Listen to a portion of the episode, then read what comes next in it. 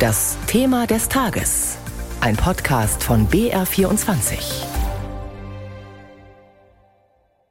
Die Tage werden kälter. Viele machen schon die Heizung an. Viele sind aber auch unsicher, wie tief sie in der bevorstehenden Heizperiode in die Tasche werden greifen müssen und ziehen sich lieber erstmal warm an. Wie die Politik die Verbraucher angesichts der hohen Gaspreise noch in diesem Winter entlasten kann, dazu sollte ein von der Ampelkoalition eingesetztes Gremium Antworten finden. Heute hat es erste Vorschläge in Berlin vorgestellt. Über die angekündigten Schritte und die Frage, wie sozial gerecht diese Maßnahmen sind, geht es gleich. Erst aber ein kurzer Einblick in die Pressekonferenz am Vormittag. Der Vorsitzende der Industriegewerkschaft Bergbau Chemie Energie, Michael Vassiliadis, Kommissionsmitglied. 35 Stunden intensive Gespräche liegen hinter uns. Die haben wir auch gebraucht. Heute Morgen um 6.25 Uhr hatten wir dann eine Entscheidung für den Zwischenbericht. Der Zwischenbericht erfüllt den Auftrag der Bundesregierung sehr schnell und in mindestens zwei Themenbereichen eine Gaspreisbremse zu formulieren und die Architektur aufzuzeigen, einmal für die Haushalte und einmal für gewerbliche und industrielle Kunden sagt der Vorsitzende der Industriegewerkschaft Bergbau Chemie Energie, Michael Vassiliadis. Über die konkreten Ergebnisse der Expertenkommission hat meine Kollegin Esther Distelmann mit Carsten Neuhoff vom Deutschen Institut für Wirtschaftsforschung gesprochen, ebenfalls Teil des Expertengremiums, das bis in die frühen Morgenstunden zusammensaß. Herr Neuhoff, um die hohen Gaspreise einzudämmen, hat die Expertenkommission ja heute einen Zwischenbericht vorgestellt. Warum eigentlich einen Zwischenbericht? Wir wurden vor drei Wochen gefragt, zusammenzukommen als Kommission. Und eineinhalb Wochen später gab es dann diesen Doppelwumms-Entschluss des Kabinetts und den, die Frage an uns, ob wir da auch helfen könnten bei der Umsetzung. Es war also weniger Freiwilligkeit, sondern der zeitliche Druck? Genau. Jedenfalls haben Sie ja jetzt heute auch einen Plan vorgestellt und das ist ein zweistufiges Entlastungsverfahren. Können Sie uns das etwas aufdröseln? Was beinhaltet dieses Verfahren genau? So schnell wie es technisch umsetzbar ist, eine erste Reduktion der Energiekosten für Haushalte, die mit Gas heizen. Das heißt, alle Haushalte werden im Dezember eine Heizkostenvorschusszahlung erlassen bekommen. Die wird vom Staat direkt bezahlt, sodass zumindest eine gewisse Reduktion der Heizkostenzahlungen in diesem Jahr schon stattfinden kann. Im zweiten Schritt ist dann ab 1.3. nächsten Jahres vorgesehen, dass bei allen Rechnungen sichergestellt wird, dass niemand einen Arbeitspreis von mehr als 12 Cent für Kilowattstunde zahlt. Wenn in den Tarifen die Preise jetzt schon höher sind oder dann schrittweise höher werden, dann übernimmt auch dort der Staat die Mehrkosten. Allerdings, und das ist wichtig, nur für die ersten 80 Prozent des Bedarfs. Also wenn Sie 80 Prozent so viel Gas brauchen, wie Sie im Vorjahr hatten, dann werden diese Mehrkosten bis zu 12 Cent übernommen. Wenn Sie mehr Gas benötigen, dann haben Sie die hohen Kosten der aktuellen Marktpreise. Das ist also einerseits der Sparanreiz, andererseits sollte es ja auch ganz schnell gehen, die Bürger zu entlasten. Warum haben Sie sich denn dann für den Dezember entschieden? Die Abschlagszahlungen, die sind ja monatlich konstant. Das ist ja, wird von den Gasversorgern immer berechnet, was sie erwarten, dass die Preise Kosten sind. Und jeden Monat zahlt man ein Zwölftel davon. Und das Schnellste, was wohl umsetzbar ist, ist für den Dezember das schon zu machen. Allerdings muss dann das Geld, gerade in Mehrfamilienhäusern, von der Hausverwaltung auch noch ankommen nachher bei den Mieterinnen, das kann wahrscheinlich auch noch ein paar Wochen dauern, dass sie dann nachher eine reduzierte Mietkostenabrechnung bekommen. Das heißt, man muss als Verbraucher auch gar nicht selbst aktiv werden, um diese Kostenübernahme der äh, staatlicherseits zu erfahren, oder? Das war ein wichtiges Kriterium, damit es wirklich alle Menschen, die mit Gas heizen, bekommen und aber auch gleichzeitig, um den Verwaltungsaufwand zu reduzieren, sodass es schnell umgesetzt werden kann. Neben den Verbrauchern warten ja auch die Unternehmen auf Entlastungen. Wie soll denen denn unter die Arme gegriffen werden? Da ist ein allererster Vorschlag jetzt einmal angedacht worden. Dadurch, dass es nicht ganz so viele Unternehmen sind, wie es Haushalte sind, ist es hier vielleicht sogar schon zum 1.1. nächsten Jahres möglich, eine Lösung, die dann längerfristig tragfähig ist, umzusetzen.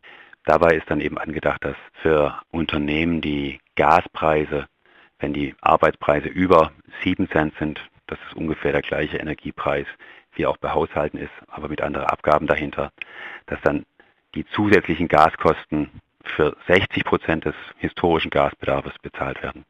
Aber als Pauschale, sodass auch für die Unternehmen es sich lohnt, Gas zu sparen. Für jede eingesparte Stunde Gas haben sie die vollen Gasersparnisse zum normalen Tarif. Auf der Pressekonferenz heute Vormittag hat äh, Frau Grimm, also eine der Vorsitzenden des Gremiums, immer wieder betont, dass es vor allem um Schnelligkeit gegangen ist. Das haben Sie ja auch gerade bestätigt. Schnell heißt es ja aber nicht immer gut. Was fehlt Ihnen denn in dem Zwischenbericht? Das dritte Kapitel, das hatten wir andiskutiert, aber konnten wir jetzt einfach noch nicht fertigstellen. Was sind die vielen anderen Maßnahmen, die wir von staatlicher Seite brauchen, um Bürgerinnen und Bürgern zu helfen? Und das ist sicherlich genauso wichtig wie die finanziellen Anreize ich brauche mehr Informationen. Wie viel habe ich eigentlich geheizt? Dass ich monatlich weiß, habe ich richtig Gas gespart? Wie verwirkt sich mein Verhalten aus? Ich brauche vielleicht für manche Menschen zusätzliche Sachen, dass man Thermometer bekommt oder andere Unterstützung zum Gassparen. Das sind auch Kampagnen, dass man zum Beispiel Menschen dabei unterstützt, andere zu beraten, wie kann ich richtig heizen, wie die Heizung richtig einstellen. Das sind viele, viele Faktoren, die sich in der Vergangenheit als sehr wertvoll erwiesen haben. Und die müssen wir jetzt noch dringend ausarbeiten und auch dann vorstellen. Carsten Neuhoff vom Deutschen Institut für Wirtschaftsforschung und Mitglied der Gaskommission, befragt von Esther Distelmann. Kaum war der Zwischenbericht heraus, wurde Kritik laut. Der Tenor von Gewerkschaften, Sozialverbänden und auch der Linken lautete, das Entlastungspaket ist sozial ungerecht. Unter anderem darüber habe ich kurz vor der Sendung mit Jens Südekum vom Düsseldorfer Institut für Wettbewerbsökonomie gesprochen. Herr Södekum, das große Ziel war ja, dass die staatlichen Hilfen in Höhe von 200 Milliarden Euro eben nicht nach dem Gießkannenprinzip zur Verfügung gestellt werden. Wie beurteilen Sie denn vor diesem Hintergrund jetzt diesen Zwischenbericht? Also das ist schon eine ziemlich beachtliche Leistung, die die Kommission da vollbracht hat. Innerhalb kürzester Zeit und unter einem riesigen Druck wirklich fristgerecht die Vorschläge als eine Art Zwischenbericht auf den Tisch zu legen, das ist schon aller Ehren wert. Der äh, Chef der Linkspartei Bartsch hat gesagt, für viele Mieter sei die Übernahme einer Monatsrechnung zu wenig und für Villenbesitzer sei sie unnötig. Und genauso hat sich es auch bei der Gewerkschaft Verdi angehört. Eine Zwei-Zimmer-Wohnung werde genauso behandelt wie eine Villa mit Pool. Ist das aus Ihrer Sicht berechtigte Kritik? Ich glaube, egal wie man so eine Gaspreisbremse ausgestaltet, es hätte niemals länger als fünf Minuten gedauert, bis irgendjemand quasi Ungerechtigkeiten identifiziert. Natürlich ist das jetzt so bei der zweiten Stufe, die jetzt kommen wird, wo dann ja im Prinzip 80 Prozent des Vorjahresverbrauchs oder eines geschätzten Verbrauchs dann subventioniert werden. Davon profitieren natürlich auch äh, die Villenbesitzer, das ist schon richtig. Hätte man das anders gemacht und hätte gesagt, es gibt nur eine Art Grundsockel, Grundbedarf pro Kopf, dann hätte das riesige Datenprobleme hervorgerufen. Man hätte das praktisch gar nicht umsetzen können, weil die Gasversorger über die notwendigen Informationen gar nicht verfügen. Und es hätte neue Ungerechtigkeiten geschaffen, weil dann hätte der Gutverdiener in einer bestens gedämmten Neubauwohnung genau dasselbe bekommen wie äh, eine Rentnerin auf dem Land, die in einem viel zu großen, schlecht gedämmten Haus äh, lebt, dann hätten sich andere gemeldet und hätten das als ungerecht verschrien. Also wie man es macht, hätte man es falsch gemacht. Und so gesehen ist das, was heute vorgeschlagen wurde, eigentlich ein gangbarer, weil auch relativ schnell umsetzbarer Weg. Wir haben es jetzt mal ausgerechnet, dass so wie es jetzt geplant ist, im Schnitt wohlhabendere Menschen 1,5 mal stärker entlastet werden als ärmere Bundesbürgerinnen und Bürger. Und das liegt ja auch an der Art, wie der Staat das Geld verteilen kann. Was genau ist denn da das Problem? Das ist richtig, dass von der Art der Förderung jetzt ähm, Gutverdiener eben tendenziell etwas stärker profitieren.